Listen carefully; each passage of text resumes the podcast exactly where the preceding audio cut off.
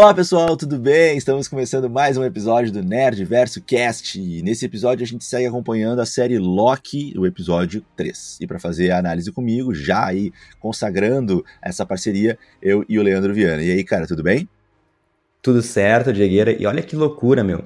O episódio teve praticamente tudo que a gente pediu semana passada, né?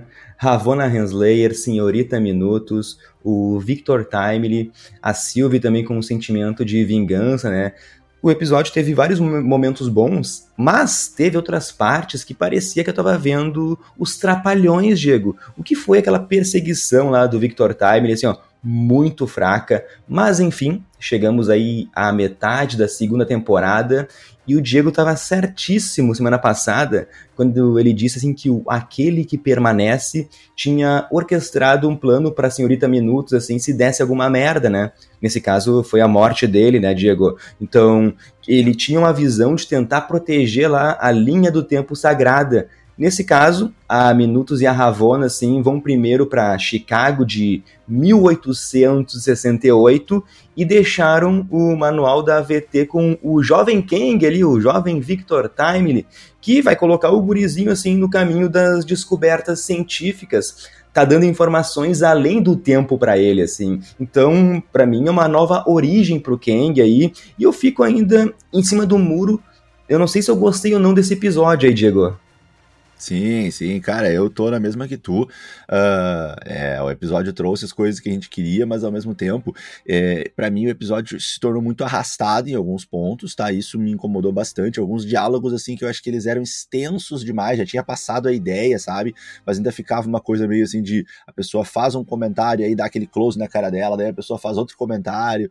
Claro, teve todo o lance também da construção né, do personagem do Victor Timely, que em alguns momentos eu achei sim. legal, mas em outros momentos também foi cansativo ali jeito que ele falava muito pausado, muito assim, né, é, concentrado, e, e, e, foi um pouco difícil de acompanhar esse episódio, mas tivemos acontecimentos muito legais, então realmente exatamente o que tu falou, eu tô na mesma sensação que tu, assim, em alguns momentos eu tava pensando que massa esse episódio, e outros momentos eu tava pensando, nossa, que tédio, que saco esse episódio, fora, né, claro, alguns pontos aí que a gente vai criticar bastante aqui ao longo da nossa análise, cara.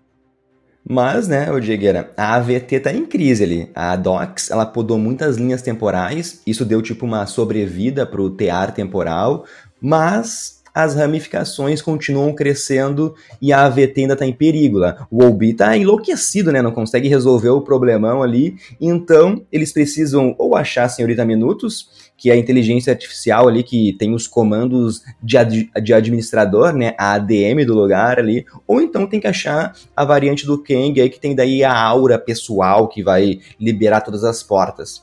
O Tempad da Renslayer tinha marcado duas entradas né, em tempos diferentes. E por isso que o Loki e o Mobius aí vão, então, para 1893, né? Cara, achei bonitão aquele visual daquela Chicago ali. Teve duas piadas que eu gostei, né?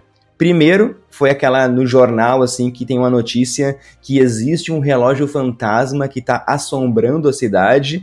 Daí eu queria falar também que eu adorei o visual preto e branco ali da Senhorita Minutos, achei incrível, assim, tem tudo a ver com a época. Aliás, o Diego, a abertura da Marvel, velho, no começo do episódio ali, uma versão, sei lá, mais faroeste, mais antiga, para combinar do com essa época, ali. assim, ó. Uhum. Sim, achei bom demais. Isso eu gostei desses detalhezinhos aí que eles se importam.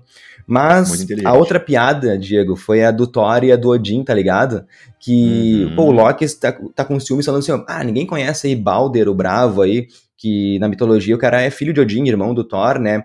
E para quem não sabe, o Balder, o Bravo, tava no roteiro lá do filme do Doutor Estranho, o Multiverso da Loucura o Balder ia ser vivido pelo Daniel Craig, né, o 007 aí, ele ia fazer parte dos Illuminates. Só que deu uma ruim na época ali, porque o ator saiu do projeto por causa lá das preocupações com a Covid, ele não quis se expor, sabe? Então ele preferiu se retirar do filme. Mas o que tem de importante assim nessa feira mundial é a apresentação do Victor Timely, Jonathan Majors ali, com muito mais tempo de tela do que eu imaginava, Diegueira. Exatamente, cara. E aí a gente tem finalmente aquela cena pós-créditos do final de Quanto Mania, né? Pra quem aí assistiu Quanto Mania, imagino que quem acompanha a gente aqui assistiu uh, aquele filme que a gente, né, infelizmente teceu muitas críticas, mas acho que é uma das melhores coisas do filme, se não é a melhor, é a segunda cena pós-créditos, quando a gente tá lá vendo o filme, esperando o que, que vai vir na cena pós-créditos. Uh, muito comumente a segunda cena pós-créditos é uma piada, uma, uma, uma, brincadeira, mas essa foi bastante séria, né? Porque foi ali. Uh, uh, um trecho da segunda temporada de Loki. A gente teve exatamente aquela cena do Loki e do Mobius assistindo a apresentação do Victor Timely, e aí então finalmente revimos isso ali nesse episódio. E aí vimos então uma variante aí do Kang, é, mais uma, né? Agora a gente já tá começando a acumular variantes do Kang. E no Loki, claro, é recém a segunda, mas enquanto Mania apareceram várias. E a gente então tem ali um, um, um Kang, ou um aquele que permanece uh, bastante assim é, novo ainda, né? Descobrindo as coisas, mas ao mesmo tempo mostrando sua genialidade como inventor. Uma característica dele de falar bem devagar, gaguejando, que, que é um pouco chato, assim, um pouco difícil de aguentar, mas ao mesmo tempo achei interessante, caricato, para diferenciar um pouco, né, para dar uma, uma característica mais única pro personagem e tal. E aí já trabalhando ali o conceito do tempo, né? A gente fica por algum momento pensando assim, né, gente? Olha, nossa, ele sempre pensou no tempo, ele sempre foi assim, né? Mas não vamos esquecer que teve a influência, né, daquele livrinho da AVT que caiu na janela dele lá, né, implantado pelo, pela Senhora Minutos e pela é. Leandro, só um comentário assim que eu queria trazer, uma brincadeira que talvez não tenha ficado muito clara para muita gente, né? Quando ele tá fazendo aquela explicação dele ali, a gente pode pensar que ele tá falando coisas assim, né, jogando palavras ao léu ali para fazer uma coisa assim de super científico, mas ele vai falar que a máquina que ele está criando ali, né, naquela apresentação dele, ela vai reduzir a entropia e vai colocar ela numa quantidade menor e vai então transformar o caos em ordem. E aí, quem é professor de física se contorce na cadeira, porque a galera da física sabe que a entropia nunca reduz. A entropia é o grau de caos que existe no universo e ela só aumenta né? Mas claro que estamos trabalhando com viagem no tempo, então o pessoal da, da física né, vai ter que abrir uma licença poética aí, mas só para fazer esse comentário, para de repente trazer uma dimensão maior para esse diálogo aí do aquele que permanece, né, do Victor Time, Leandro. Pô, perfeito, perfeita explicação aí. Por isso que eu sempre digo, né, meu? Nerdverso é cultura, Diegueira. Mas, cara, esse episódio veio para mostrar que o Jonathan Majors é um ótimo ator. Ele conseguiu aí trazer mais um King com uma personalidade diferente, sabe? Te confesso, também me incomodou um pouquinho no começo, assim, aquele jeitinho. Eu espero que seja Marvel nos mostrando que alguém inofensivo uh, pode se tornar, assim, uma ameaça muito foda, né? E, tipo, eu gostei da tua palavra ali, né, caricato. Eu vou entender perfeitamente que não gostou da atuação do Kang, porque realmente tá, tá bem caricata, né? Mas é para mostrar as diferenças de todos os Kangs que ele tá trazendo. Então, eu entendo, eu compro essa ideia aí, né? E, o Diego, a gente tem que falar que esse Kang é um vigarista, né, velho? Ele fez toda essa apresentação aí do teatro temporal, falou que vai fornecer energia pro planeta e tal, e despertou o interesse de dois homens ali que ficam fazendo tipo de um leilão, né? Pra ver pra quem para ver quem vai conseguir a parceria com o Victor Timely, eu sempre penso em falar Kang, né? Tem que me concentrar aqui. Só que na verdade, o Victor Time ele já tinha combinado com um desses homens que era para fazer uma ceninha, né? Só para o outro começar a dar um valor até chegar nos mil reais ali. E a partir daqui, Diego, daí começa algo que eu odiei no episódio, que é uma perseguição maluca ali com que vai envolver, vai envolver muito muito de gente, né? Vai ter o cara que ele enganou no leilão desculpa se alguém gostou disso aí, meu, mas tem horas que é patético, Diego. O Kang, o Victor Timer ali, uma hora se esconde atrás de um pilar, velho. Depois se esconde dentro da roda gigante, sai de lá, o pessoal que ele enganou fica preso na roda gigante. Enquanto isso tem o Loki, o Mobius, a Ravonna, tudo correndo atrás dele, velho. Cara, isso aí é nível trapalhões. para mim é fraco demais, Diego.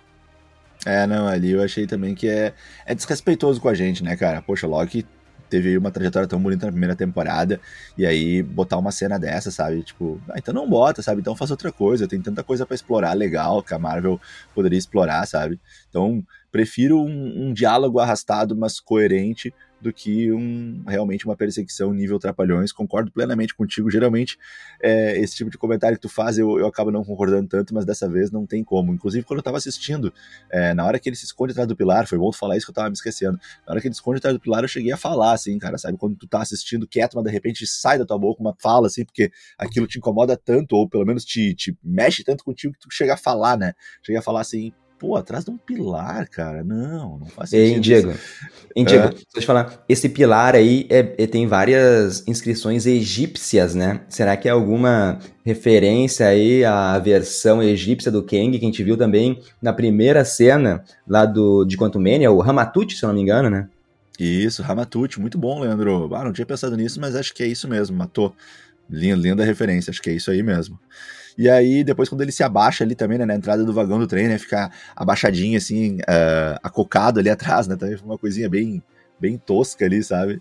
E aí ele sai ali de dentro do, do vagão do trem, assim, e, e escapa dos caras. Mas, assim, para mim, até o que mais incomoda mesmo é a Ravona, o, o Mobius e o Loki, né? Porque, pô, eles estão com muita tecnologia, estão com o Tempad, né, cara? Poxa, o Loki com todas as suas artimanhas aí de, de Deus da trapaça e, e vai ficar correndinho atrás do cara ali, sabe? Isso pra mim é, é muito tosco mesmo, assim. Isso realmente me incomoda, fica incoerente.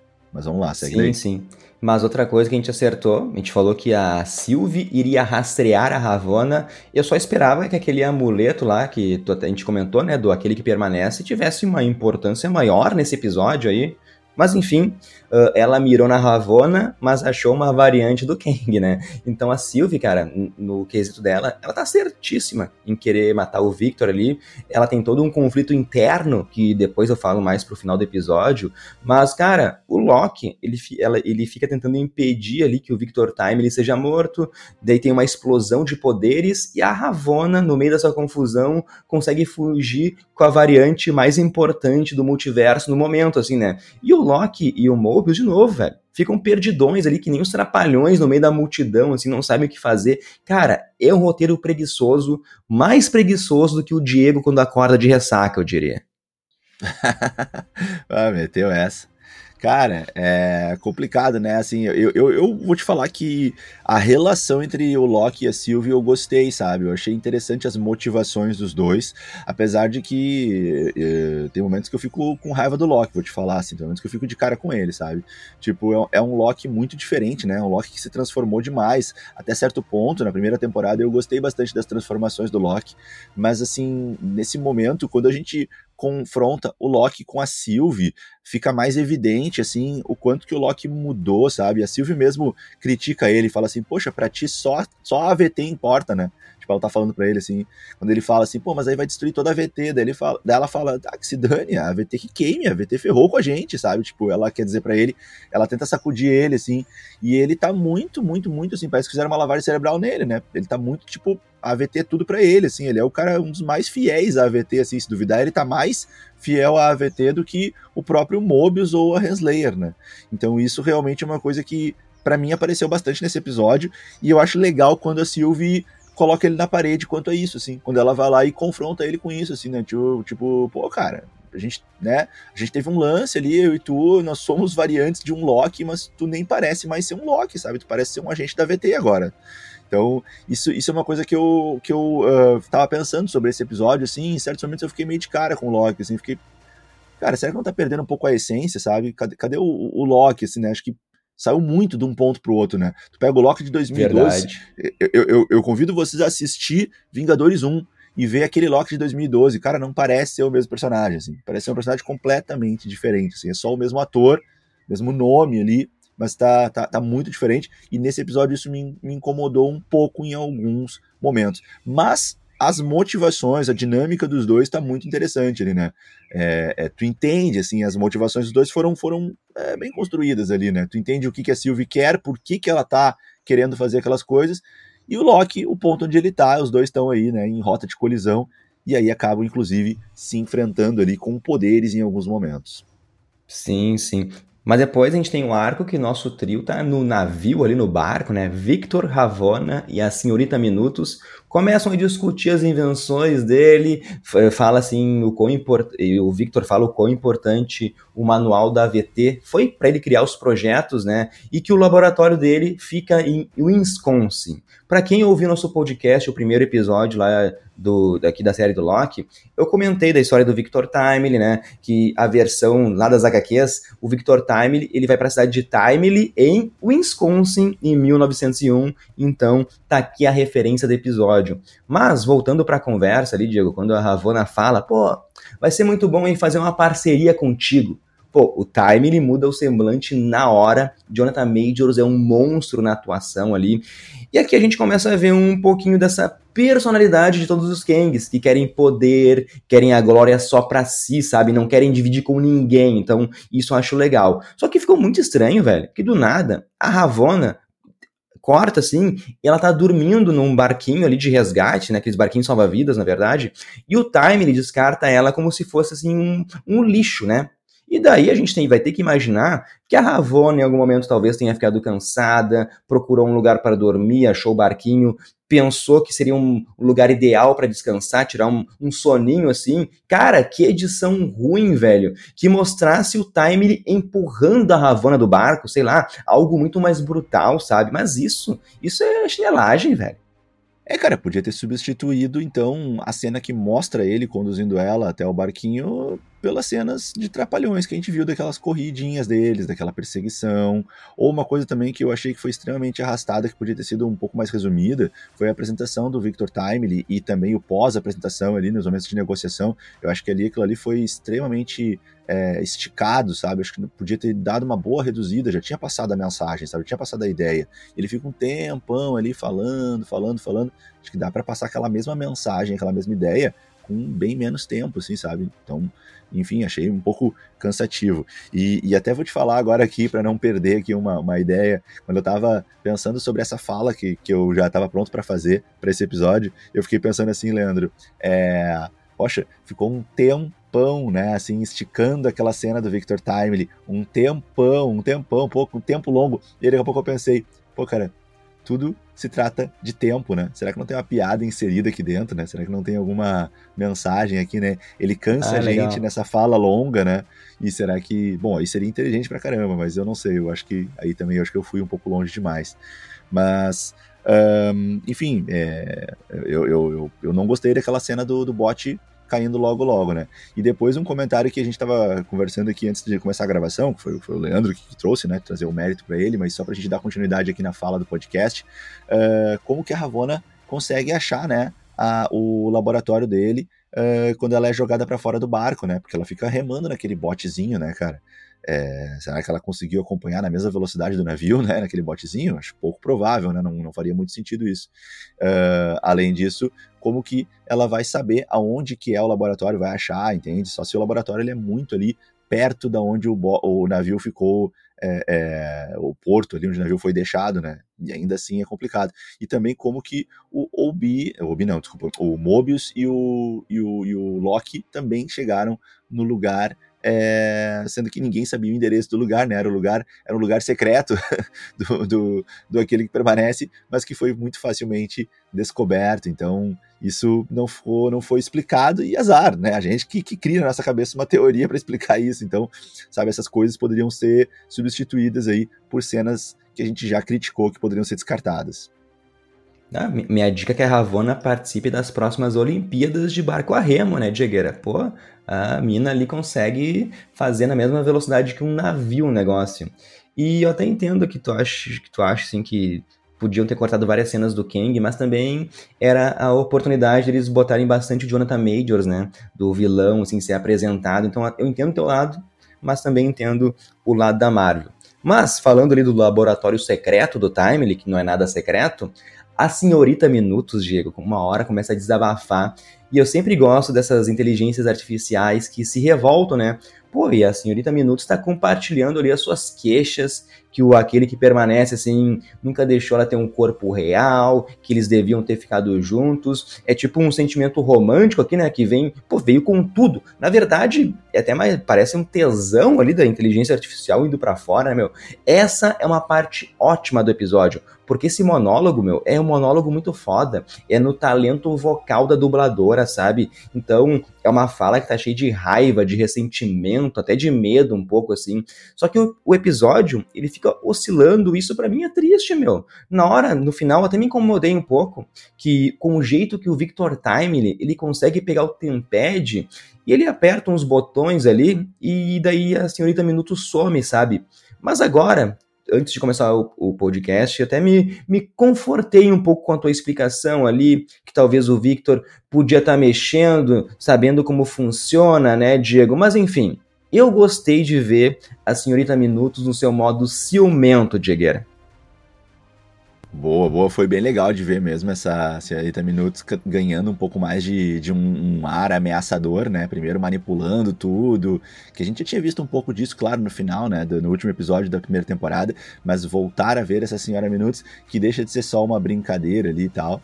Uh, teve até uma, uma, uma, uma, piadinha, assim, que eu achei levemente engraçada quando o Mobius falou que eles precisavam encontrar uma inteligência artificial em forma de desenho animado, né? Que, enfim, quando eles precisam ir atrás dela.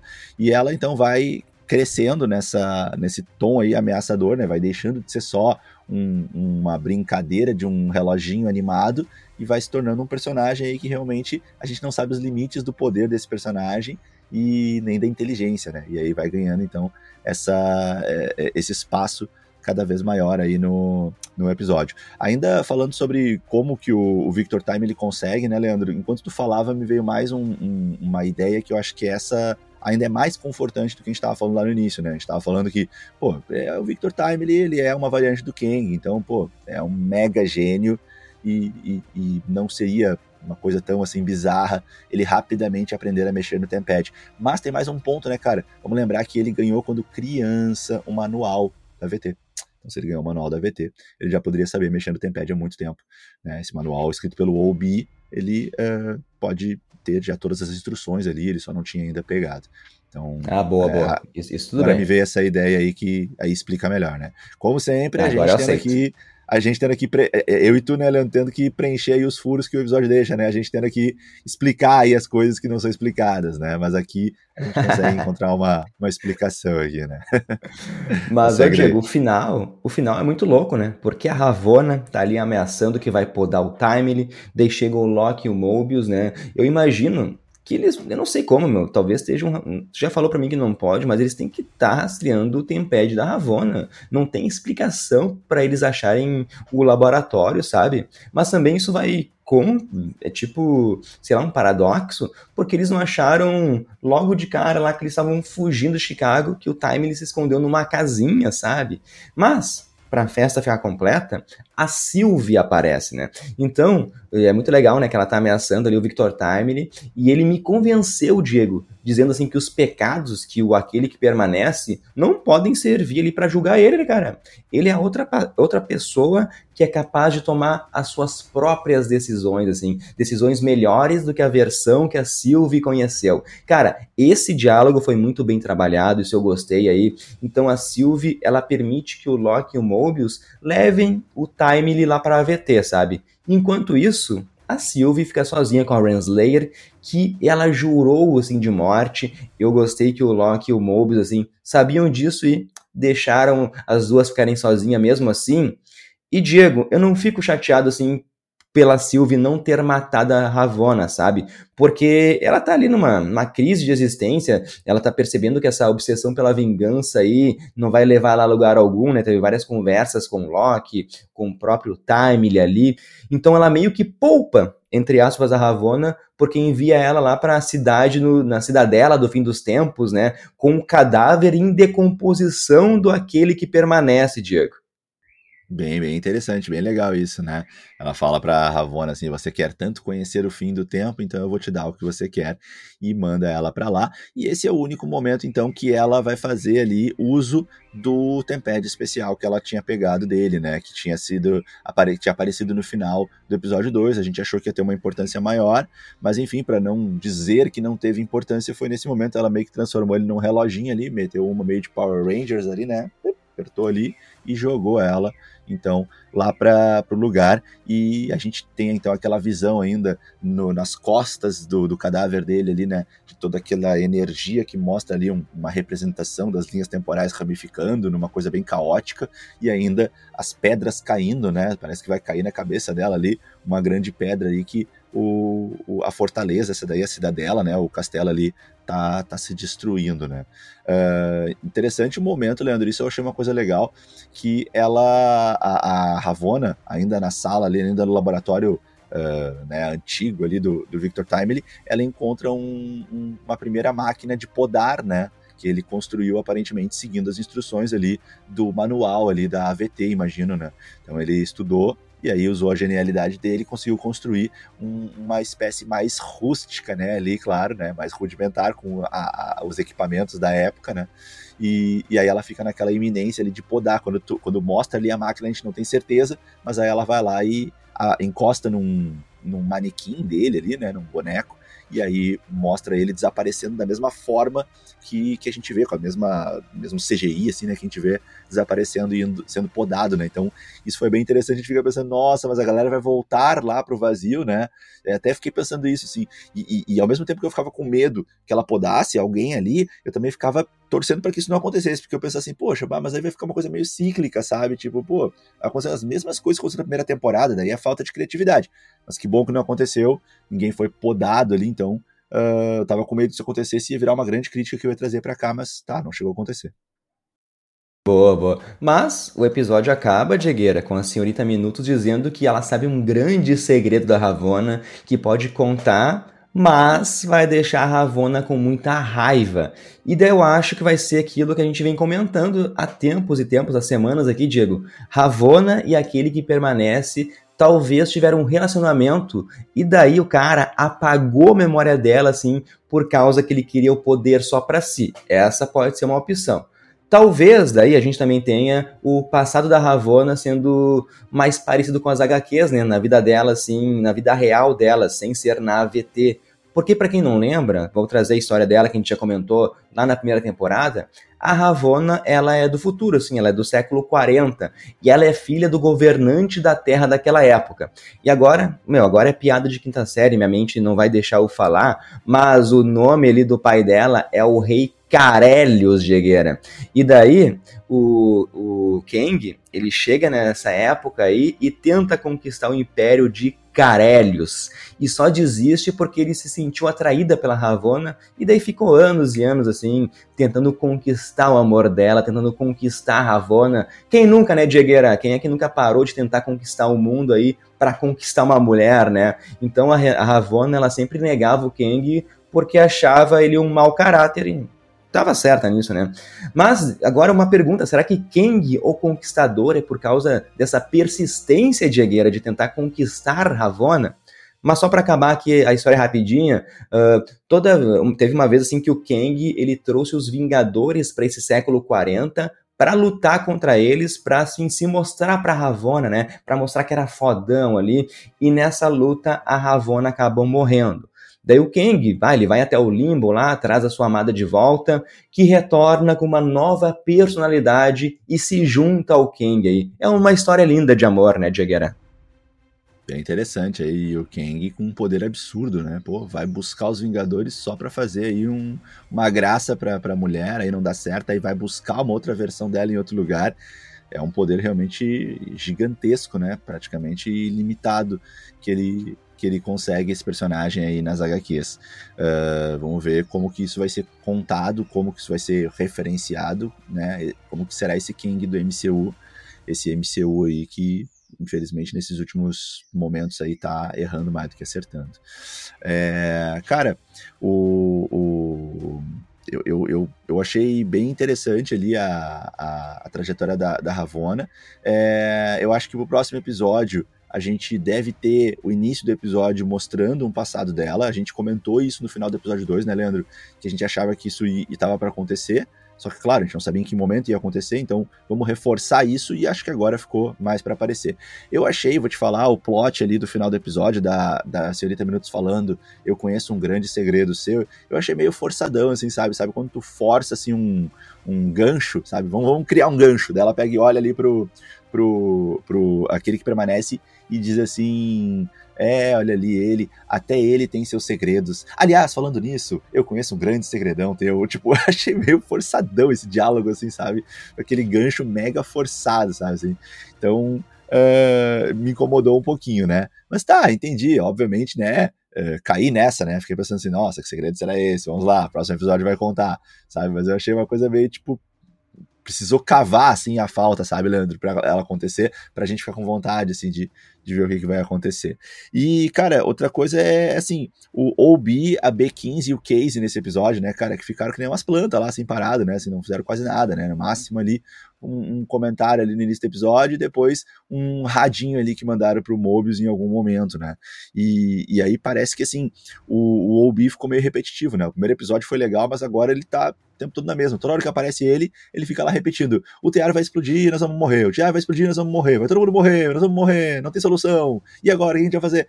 Eu achei meio repetitivo assim, demais. Em toda hora que ele fala, ele fala meio que as mesmas coisas, sabe? E fica aquele tear lá, assim, meio parado, assim, o tempo todo dando problema, o tempo todo prestes a explodir, prestes a estragar e tal. Aparentemente, o tear vai ser o grande problema a ser corrigido na segunda temporada, cara. Então, acho que tudo vai meio que, tipo, no, no último episódio, vai ficar aquela meio que aquela corrida contra o tempo para consertar o tear, ou para resolver alguma coisa ali em relação a ele e o que para mim me traz alguma esperança assim de terminar bem é aquela coisa de tipo, sei lá, eles vão tentar ali naquela luta contra o tempo assim, aquela coisa meio missão impossível, consertar o TR no último episódio e ou conserta, mas acaba gerando um problema maior ainda ou não conserta e se torna uma coisa ainda mais problemática é, essa questão ali do TR em relação às ramificações. Para mim o mais interessante que poderia acontecer no último episódio é eles não conseguirem fazer o conserto que eles querem e a coisa ficar pior. Isso seria um final legal para dar continuidade aos acontecimentos do MCU. O que, que, tu acha? É, tem duas coisas que eu. Tem uma coisa que eu gosto, outra coisa que eu não gosto. Eu não gosto que essa temporada de Loki tá se resumindo a consertar o tear temporal, tá ligado? Eu acho muito, muito pouco. Mas talvez é, é, consertar o tear temporal vai ser a criação do Kang como o grande vilão dessa saga do multiverso. Mas também eu acho que isso não é legal tu colocar essa, é, tipo assim, essa consequência gigante dentro de uma série da Marvel que não é todas as pessoas que, que assistem, sabe? Então eu fico muito confuso, Diegueira. E tu falou ali, né, da, da fala da senhorita Minutos sobre o segredo da Ravonna, agora que tu falou que eu percebi que foi forçado mesmo. Eles poderiam ter trabalhado num roteiro melhor, né? Tipo, a senhorita Minutos explodindo ali, xingando aquele que permanece com raiva, né? Porque de novo, ela não teve o seu amor correspondido, e daí dizendo, né? Ah, quer saber? Então eu vou contar uma coisa para ti, Ravona, te contar um segredo aí. Seria um jeito melhor de trabalhar mesmo, né? Porque ficou forçado, né? Mas enfim, Diegueira, uh, eu acho que tem que aparecer também no próximo episódio, além do que tu comentou aí, do passado da Ravona, eles têm que mostrar o Victor Timely passando a perna na AVT ali. Então eu, eu espero que comece a mostrar esse ladinho do mal dele aí, porque restam agora somente três episódios e eu não tô conseguindo ver para que rumo que a, que a série tá, se eles estão muito perdidão, assim, ou se tá tudo planejadinho ali, fechadinho, sabe?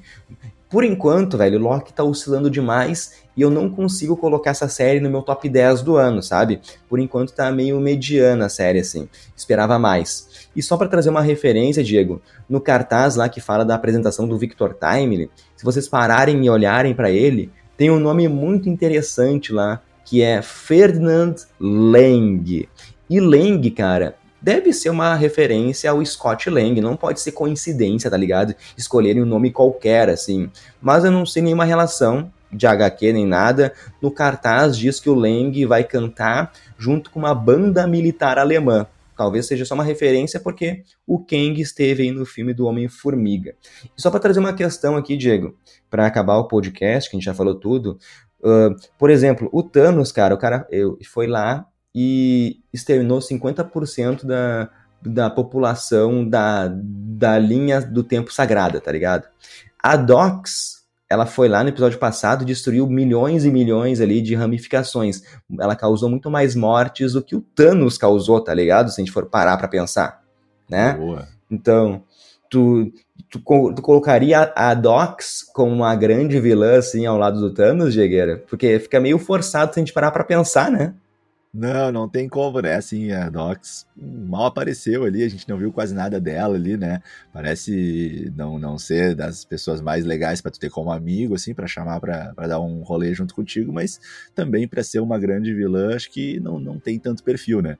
Porém, é, dada a mecânica dos acontecimentos que a gente acompanha ao longo de Loki, concordo contigo que ela pode ter exterminado mais gente do que o Thanos. Aí não sei também, estamos falando de quantidades gigantescas, né, cara? O Thanos exterminou ali metade, mas ele, trabalhou dentro de uma linha temporal e ela trabalhou dentro de várias, então realmente ela foi bem mais. É bem interessante aí essa, essa reflexão que tu puxou aí, Leandro, gostei. Pois é, pensando assim, ela exterminou diversos, diversos Vingadores, né? É uma loucura, né? Uma loucura. Sei lá, não quero nem pensar nisso para não me estressar, Diego. Mas então, vamos para acabar nosso podcast aqui para nosso salve, beijos, abraços para o pessoal que é inscrito, que segue a gente no Instagram, no YouTube aí, que é sempre um oferecimento que os abraços é oferecimento do curso Propulsa, que é preparação para ENEM vestibulares em matemática. Então, pessoal, assim, ó, tá com dificuldade, procura o Propulsa ali no YouTube, digita Propulsa e se inscreve no canal. E os abraços de hoje aqui vão para Lorena Calderon, Gabriel Tonelli, Rodrigo Viana, Juliana da Silva, Mauro Augusto Santos, Leozinho Ventapane, Gabriel Jaques e pro Santiago Gonçalves, Diegueira. Reta final de Loki agora, vamos ver se a gente acerta mais teorias por aí, hein, Diego? Vamos lá, vamos lá então, vamos torcer para que é, melhore um pouquinho os episódios, né? Que, que a gente tenha coisas coerentes. Já deu para ver que vai ter atrapalhadas e piadinhas, que é, um, é uma tônica que eles colocaram aí que uh, eu acho que perdeu um pouquinho da, da, qualidade em relação à primeira temporada, mas ainda tem coisas interessantes e o bom do Loki que ele traz boas referências aí, né, cara? Como a gente tem visto nos episódios, boas conexões com as HQs e, e também com é, a linha principal aí de, de segmento do MCU nesse momento, que é aí, né, o desenvolvimento do grande violão, da grande ameaça, que é o Kang. A gente vê mais uma, uma variante dele. Então, a série, ela é importante. Vamos torcer para que ela termine minimamente bem, né? Então, veremos o que virá por aí.